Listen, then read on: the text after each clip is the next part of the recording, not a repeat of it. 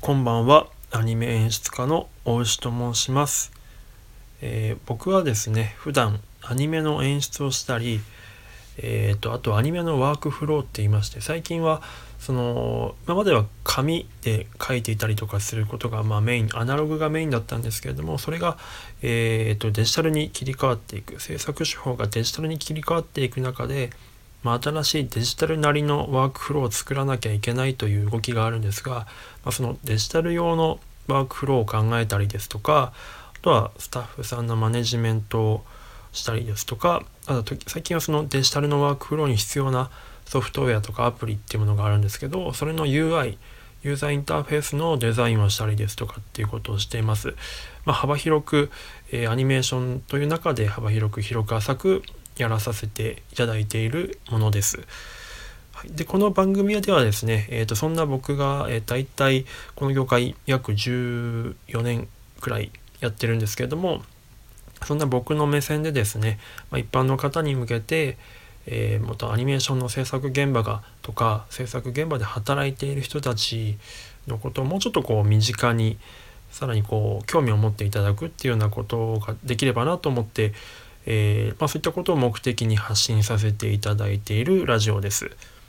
で、えー、この放送はですね2020年の3月24日に収録させていただいています。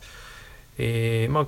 今回初めて聞いていただく方もいると思うのでそういった方でもこう2回目3回目も聞いていただけるように、えー、頑張って収録していきたいと思いますので、えー、最後までお付き合いいただけると嬉しいです。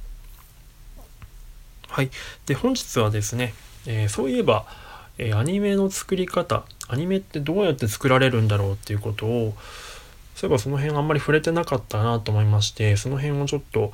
触れていこうと思っています。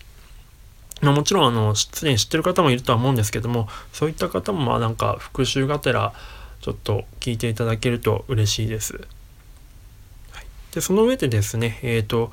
あのこれを見たらちょっとイメージ湧きやすいんじゃないかなっていうものがあるのでもしお手すきの方がいれば、えーと、ちょっとググっていただきたいんですが、えー、アニメワークフローっていう形で、え、ちょっとググっていただけると,、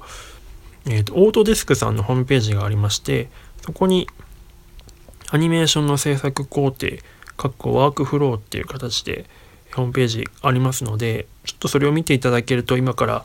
えー、と僕が話す話結構、えー、分かりやすいというかイメージ湧きやすいんじゃないかなと思いますので、もし可能であれば、えー、と見ながら聞いていただきたいと思います。で、あの、一応僕の方でも、とコメント欄、概要欄とかの方に、え、ー、と、そのパスをえリンクをですね貼っておきますのでそこから飛べるようにもしておきたいなと思います。でもちろんの聞けなあの開けない方見れない方いると思いますのでそういった方でも、え分かるようになんとか頑張って説明していきたいと思います。はい。でちょっと説明していきたいと思うんですけれどもアニメーションの制作フローっていうのはですね作り方っていうのは大きく3つの工程に分かれています。えー、最初の方から言いますとプリプロダクション、えー、そしてプロダクションその後最後に、えー、ポストプロダクションという形で3つの工程に分かれています。えま、順に説明していきますとプリプロダクションっていうのは、えまあ、プロダクションっていうのがそもそも、まあ、絵を実際に作っていく工程なんですけどもその絵を実際に作っていく前に必要な事前準備の段階の工程のことですねプリプロダクションっていうのは。なので、え、ー、と、まあ、シナリオですとか、えー、デザイン、キャラクター設定とか、背景設定とかをここで作ることになります。で、その次にプロダクションっていうものがあるんですけども、これは実際に絵を作っていくことですね。あの、実際にアニメーターさんが絵を描いたり、背景さんが、えー、美術を描いたり、で、仕上げさんが色を塗ったりとか、で、撮影さんが、えー、その背景とか、えー、セル、え、作画部分をですね、えーと、合わせて撮影したりですとかっていうのがプロダクションという工程です。でポストプロダクションその次のポストプロダクションっていうのはその仕上がった絵に対して、えーとまあ、味付けをしていくっていうような工程ですね。具体的にはま声優さんが、え、声を入れたりですとか、え、あとは音響効果さんとか、え、作曲家さん作曲家さんがえ、その音楽を音楽とか音を入れていくっていうようなダビング作業とかあったりします。っていったところがポストプロダクションというものです。で、まあ、ざっくり言うと、まあ、この大きく3つの工程に分かれています。でもちろんこの今見ていただいているワークフローズなんですけどこれはあくまでその一例なので作品によってはこの中で結構いろいろと入れ替わったりとか何かが新しい別の項目が入ってきたりとか、まあ、他の、えーと、一つの項目がないとかっていうこともあったりします。まあ、いろんなワークフローがあるので、まあ、これはあくまで代表的なものとして捉えていただければと思います。はい。でですね、えー、で今日に関しては、まあ、その3つの工程のうちの一番最初の部分の、えー、プリプロダクションのところについて、えー、説明していきたいと思います。でプリプロダクションっていうのはどういうものかと言いますとですね、まあ、先ほど説明したように実際に絵を作っていく前の段階のものなので、まあ、具体的にはシナリオですとかそういったことなんですが一番最初にあのやんなきゃいけないことアニメーションの、えー、アニメーションを作る上でですね一番最初にやらなきゃいけないことっていうのはやらなきゃいけないというかやることっていうのは企画書作りなんですね。まあ、企画書っていうのはプロデューサーさんが作るわけなんですけど、まあ、プロデューサーが、まあ、いろんな日々情報収集をしていく中であこの作品作りたいとかもともとその原作がなくてもプロデューサーの中で温めていたこういう企画をやりたいっていうのが、まあ、あってそれを実際にそのお金を出してくれる人たちに対してプレゼンするために作る企画書っていうのがあります。これが、まあ、大体、まあ、A4 ペラ1とかペラ2ぐらいのものだとされていますね。ま、その2枚でどれだけこう、うんと、まあ、伝えられるかっていうところが勝負らしいですね。な結構その分かりやすい絵とか分かりやすいワードをチョイスしてでまあ言葉がちょっとシンプルですけどえっ、ー、とまあいい感じにレイアウトして、まあ、この作品はこんだけ面白いんですこの作品をやるとこんだけえっ、ー、とまあ売れると思いますとかっていうのことをいかに、えーと文字と絵でアピールするかっていうのが企画書ですね。でこれの企画書がまあすごいえーと、日々日々いっぱい作っているらしいんですねプロデューサーさんは。なのでプロデューサーさんの机のところにはもう企画書の墓場というかボツになった企画書がいっぱいあるらしいです。はい、まあこれは本当多分皆さんプロデューサーさんは皆さんいろんな企画書を作って日々やってらっしゃるんだなと思いますのでなんかもし機会があれば 機会があるのかわからないですけど聞いていただくと面白い話が聞けるんじゃないかなと思います。でその、えーと、数ある企画書の中から、えー、激戦を勝ち抜いて企画が通る作品がありますね。そので企画が通りましたら何がされるかっていうと、えー、実際に作っていくわけになるので、えー、作る人たちを集めなきゃいけないですよね。えー、なので監督とかキャラクターデザイナーとか、えー、シナリオライターさんたちをに声かけて、えーと、座組を作っていくことになります。まあ、もちろん企画書が決まる段階とか前段階でもすでにある程度声をかけててもうやる前提で決まってたりとかする場合もあるんですけど、まあ、一般的には企画書が通ってからまあ声をかけ始めたりとかすることが多いと多分思います。でえっ、ー、と、まあ、一番最初にそのシナリオ会議とかに必要なメンバーとかあと,、えーと、キャラクター絵を動かしていくために必要なキャラクター設定をキャラクター設定を書く人たちを、まあ、集めていくわけですね。で、えーと、それと並行してやっていくのはプロデューサーさんはえっ、ー、とまあお金実際に作っていくお金をですね、えーと、集めなきゃいけないので制作委員会を組織というか創生するために、えーと、営業をします。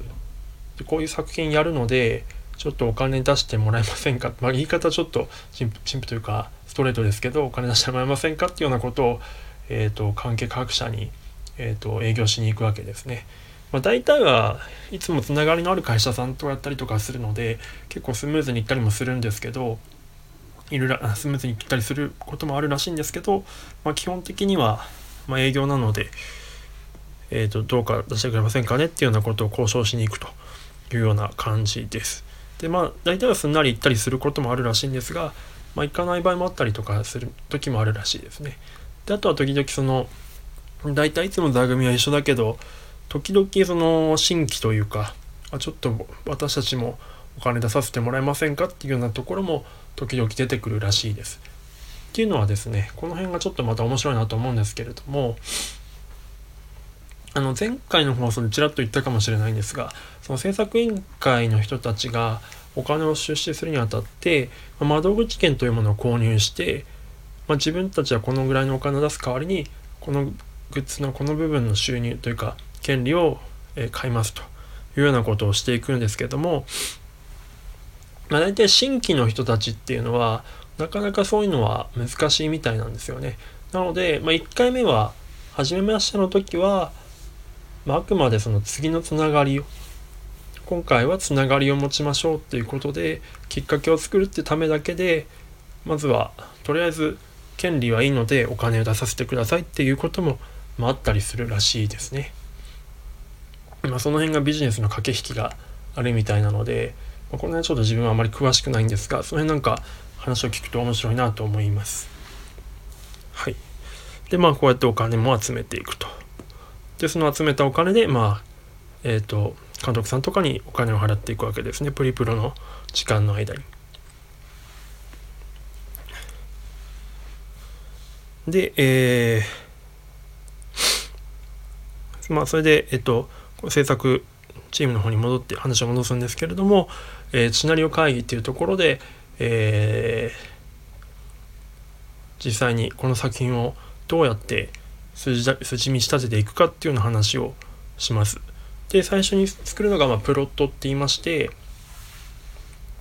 まあ、シリーズなら13話1クール分とか2クール分とか26話なうち26話で1年分なら約50話くらいある中で、えー、どういう話各話各話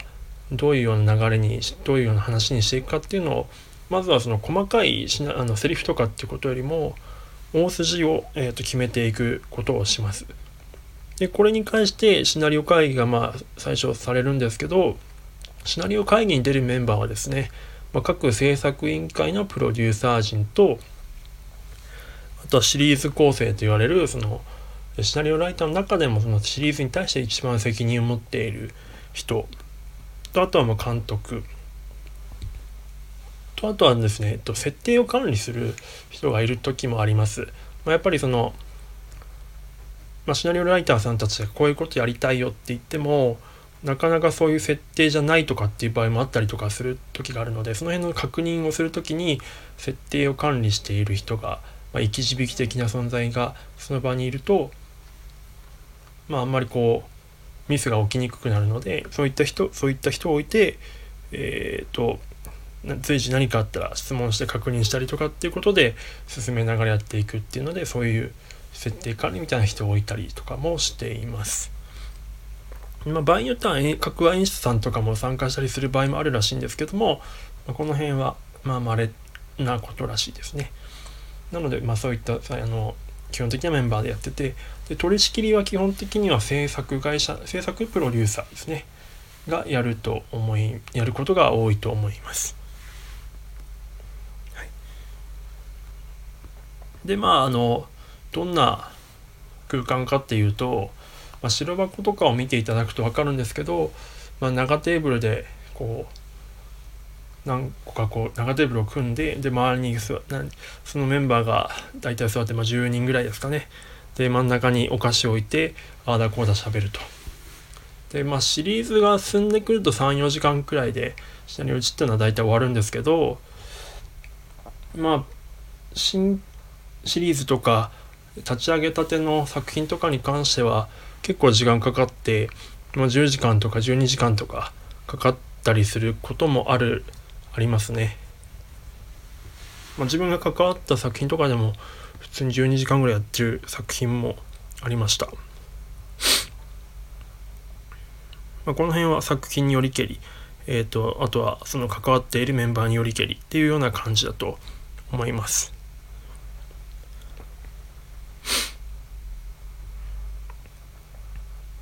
で、この後、えっと、ワーク、見ていただいているワークフローの中では、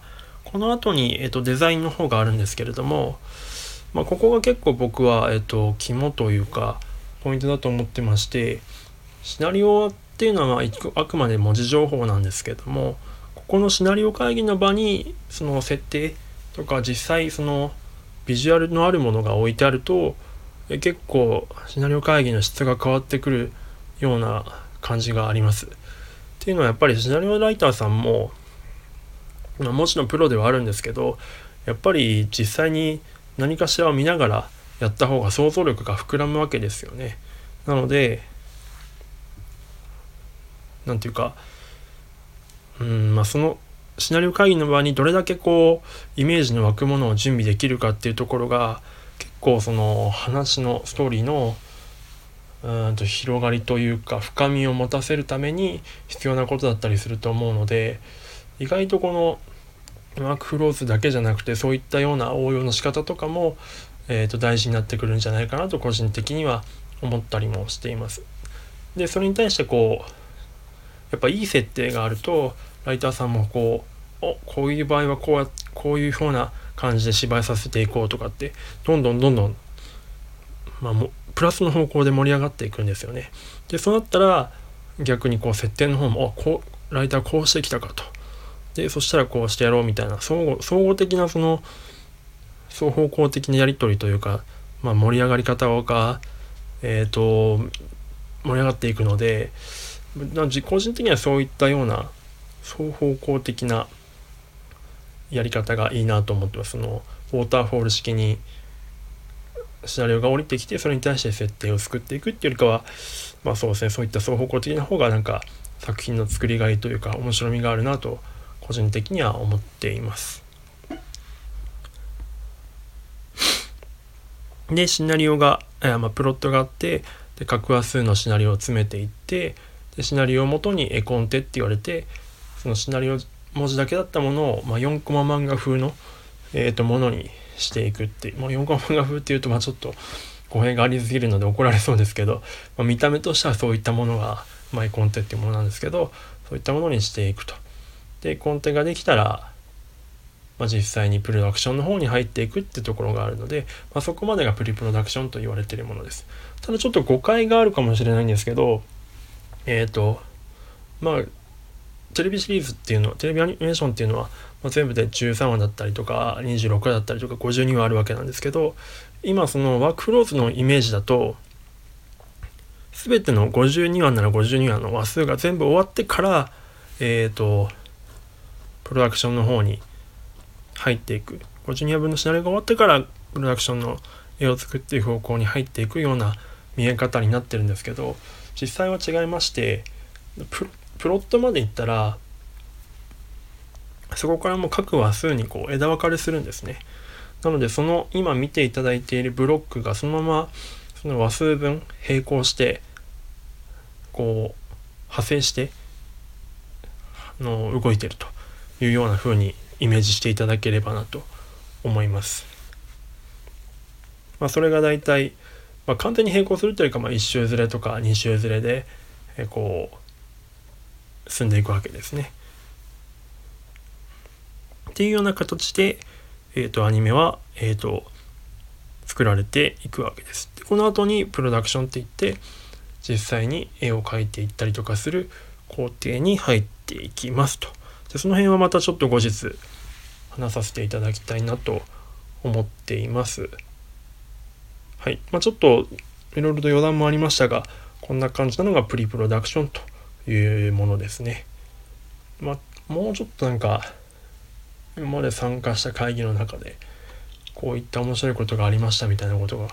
話せればいいんですけどまたちょっとじゃあそれ辺は後日、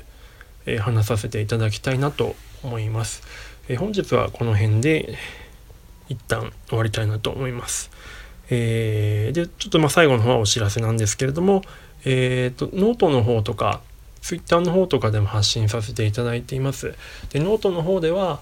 えー、まあ、アニメの